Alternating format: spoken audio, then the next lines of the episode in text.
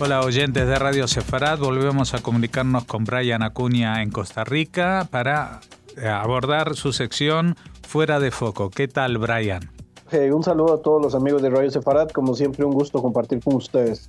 Ya saben que en esta sección hablamos de cuestiones que tienen que ver con Israel, con Medio Oriente, pero a veces en Medio Oriente está justo en el medio de conflictos que no son directamente los suyos. Por ejemplo, la guerra comercial que ha emprendido eh, el presidente estadounidense Donald Trump contra China, el tema de los aranceles, el tema de Huawei, del 5G, etcétera, etcétera. ¿Cuál, ¿Cuál es la situación en que se queda Israel entre estos, estas dos grandes potencias, no? Sí, es muy, muy interesante el tema relacionado con Israel, porque Israel de alguna manera tiene muy buenas relaciones con ambos países. Obviamente, con Estados Unidos el vínculo es un poco más estrecho por cuanto desde hace décadas eh, Estados Unidos es el principal socio desde el punto de vista militar y además desde, desde los puntos de vista comerciales y demás, ¿verdad? Estamos hablando de que es la economía de la cual Israel hace la mayor cantidad de exportaciones, pero muy curiosamente también el segundo socio comercial que Israel ha logrado fortalecer en los últimos años era República Popular de China. Sin embargo, este tema de las buenas relaciones que tiene Israel con la República Popular de China ha llevado también a que se generen algún tipo de, em, pues de desconfianzas por parte de los Estados Unidos de hasta dónde puede llegar este tipo de relaciones y esta confianza, ¿verdad? Y ciertamente eh, hay que mencionar, por ejemplo, que el 11 de febrero anterior, el Washington Post reportaba que los funcionarios de seguridad de Estados Unidos estaban alertando sobre la gran cantidad de inversiones chinas que estaban habiendo en compañías de tecnología israelí, lo cual eh, convocaba al gobierno israelí que pudiera analizar los flujos de dinero de las empresas para que pudieran reconsiderar si se aceptaban o no, ¿verdad? Estos fondos provenientes de China. Hay un montón de inversiones desde varias áreas de, de desarrollo israelí que están siendo eh, compradas por medio de aplicaciones y por medio también de otro tipo de, investigaciones y demás eh, a través del, del, gobierno chino. Hay una preocupación muy general por el aumento de las inversiones chinas en compañías israelíes cuyos productos son, eh, se habla de un doble uso, que tiene aplicación tanto de carácter comercial o, de carácter, este, pues podríamos decir, generalizado, como lo que sería también para uso militar eventualmente, ¿verdad? Si bien Israel no vende propiamente armamentos a China desde hace muchas décadas, sí se está vendiendo algún tipo de tecnología y algún tipo también de em, información que podría ser calificada y podría ser utilizada también en características militares. De hecho, que eh, Israel vende uh, alguna parte del material que se utiliza para defensa por parte de, China, ¿verdad? Eh, hay una preocupación también de que China esté utilizando compañías israelíes como una forma de descubrir o de involucrarse entre los secretos que puedan tener los Estados Unidos y que Beijing transfiera posteriormente estos conocimientos tecnológicos hacia algunos otros aliados que son enemigos tanto de los Estados Unidos como enemigos del propio Israel, como es el caso de la República Islámica de Irán. Entonces ese es el mayor temor que hay, ¿verdad? Cuando hablamos también de, esta, de este nuevo acuerdo que tienen los chinos con los rusos para el desarrollo de la plataforma 5G, también eh, tenemos que meter en medio de toda esta disputa todo lo que va a ser la ciberguerra, ¿verdad? Y los enfrentamientos que puedan eh, existir para eh, obtener material de inteligencia bastante delicado y dedicado, ¿verdad? Que posteriormente pueda socavar la, seguridad de alguno de los estados. Ese es uno de los mayores riesgos que se está teniendo también este, dentro de toda esta relación. Jorge, no sé si tienes alguna acotación por el momento. No, de momento no. Muy bien. Un mes antes de esta publicación del Washington Post, que mencionábamos que era el mes de febrero, en el mes de enero, en el diario South China Morning Post eh, se publicaba un artículo de Igal Hassan, que es este, el jefe de contenido de Alaco, que es una consultora de inteligencia empresarial londinense, donde él mencionaba que los Estados Unidos estaban mostrando mucha preocupación por varios proyectos de infraestructura chinos que se están desarrollando en Israel, incluyendo, por ejemplo, la instalación de transporte comercial muy cerca de una base naval.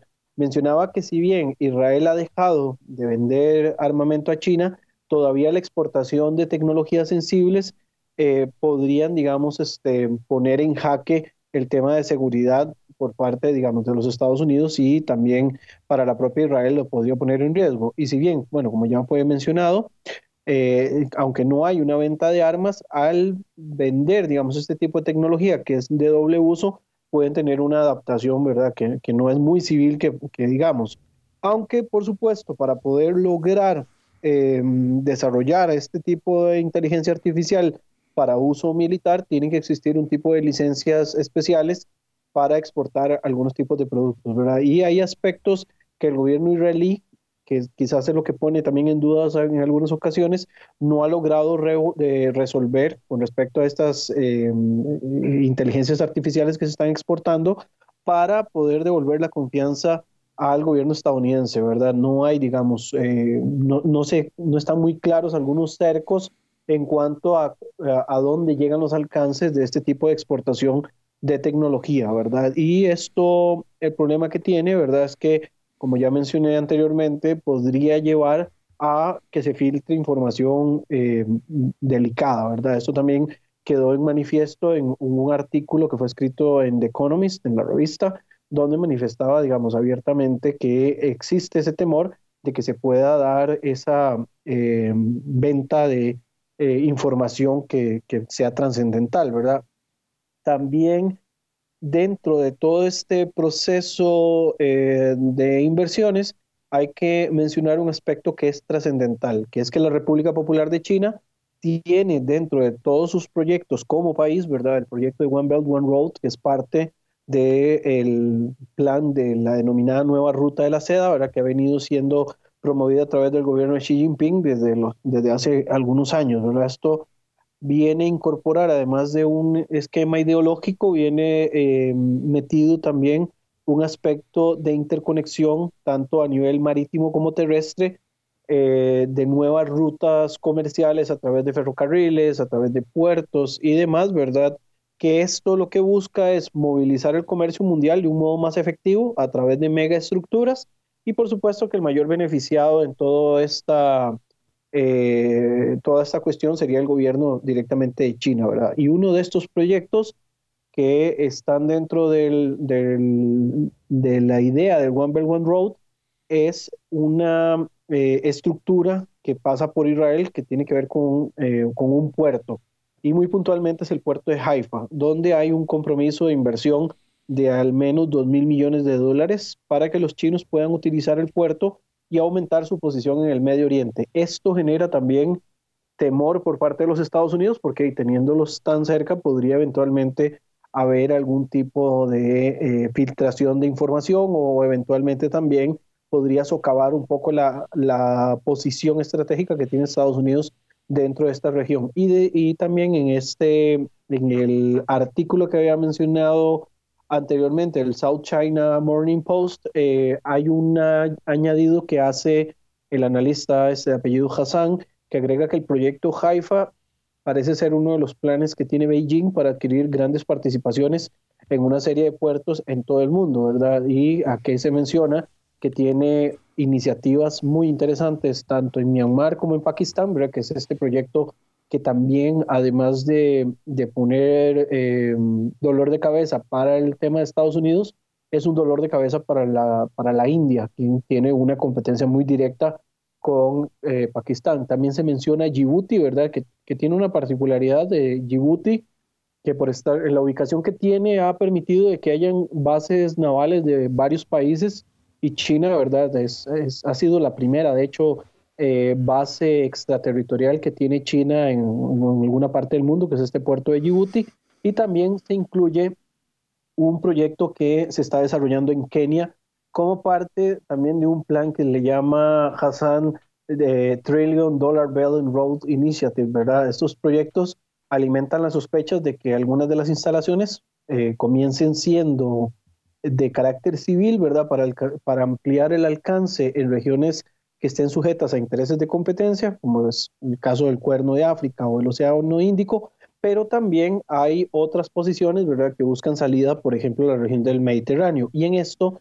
es importante recalcar que China tiene concesionado un puerto en Grecia, que además es uno de los más importantes que están dentro de la zona, lo que le permite tener acceso comercial tanto a Europa como salidas importantes por el Mediterráneo a las zonas de Asia Central, ¿verdad? Que es también como parte de este megaproyecto que tiene China para tener toda esta eh, interconexión. El proyecto de China busca transformar, en el caso de Israel, la terminal de la, de la bahía de Haifa en el puerto más grande de todo Israel.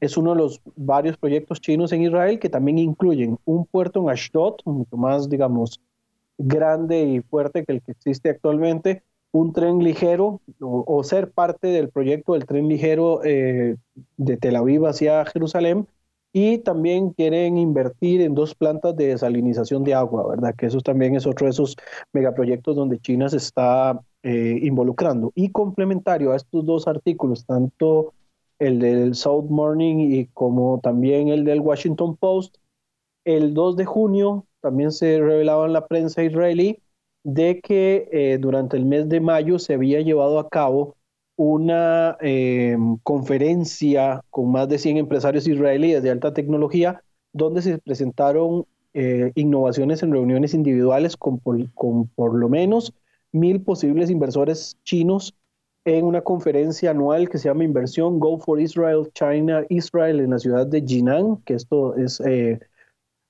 una ciudad muy importante, técnicamente la capital de la provincia de Shandong, en China, y los inventos que se presentaron abarcaban áreas tales como tecnología avanzada, eh, tecnologías de producción, lo que es inteligencia artificial, ciencias de la vida, tecnologías del agua, tecnología limpia y tecnología agrícola. Y dentro de los temas que se discutieron, lo cual también coloca una posición bastante interesante, es eh, una propuesta para fusionar adquisiciones de China e Israel.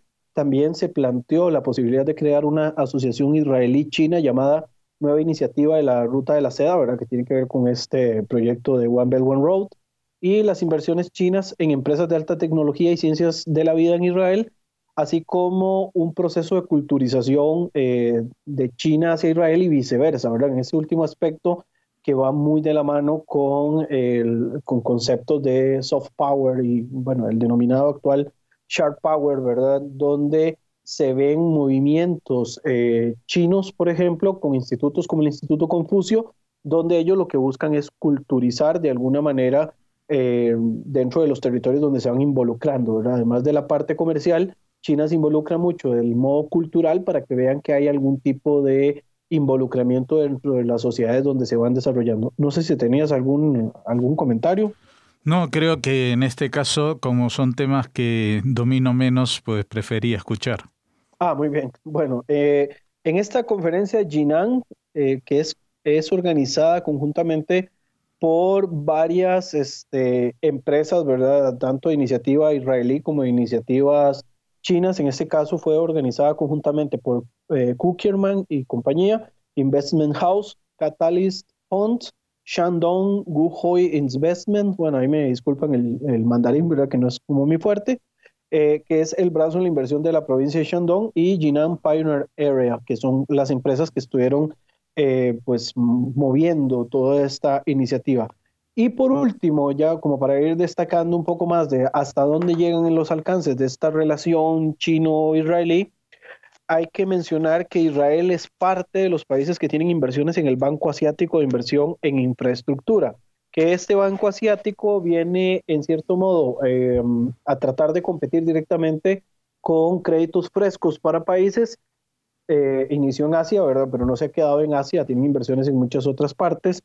Eh, vienen a competir directamente con el Banco Mundial y con el Fondo Monetario Internacional. Israel es parte también de este de este banco tiene algún tipo de inversiones y esto lo liga muy directamente eh, con la forma de trabajar, ¿verdad? Del poder blando de la billetera que maneja desde hace muchos años el gobierno de Beijing, ¿verdad? Que lo puede poner en cierta manera a Israel en una compleja situación, eh, principalmente con las relaciones con los países occidentales. También hay que considerar de que en cierto modo Israel ha optado por estas relaciones con, eh, China y con otros países asiáticos como una respuesta, ¿verdad? A la majadería que podríamos llamar de algún modo de países occidentales de seguir promoviendo el movimiento de boicot y de desinversión, ¿verdad? Como los asiáticos tienen una forma un poco más eh, pragmática de llevar la política, pues obviamente ha hecho clic un poco más la, la, forma de actuar del Estado de Israel con esto, ¿verdad? No, no se meten tanto en el aspecto,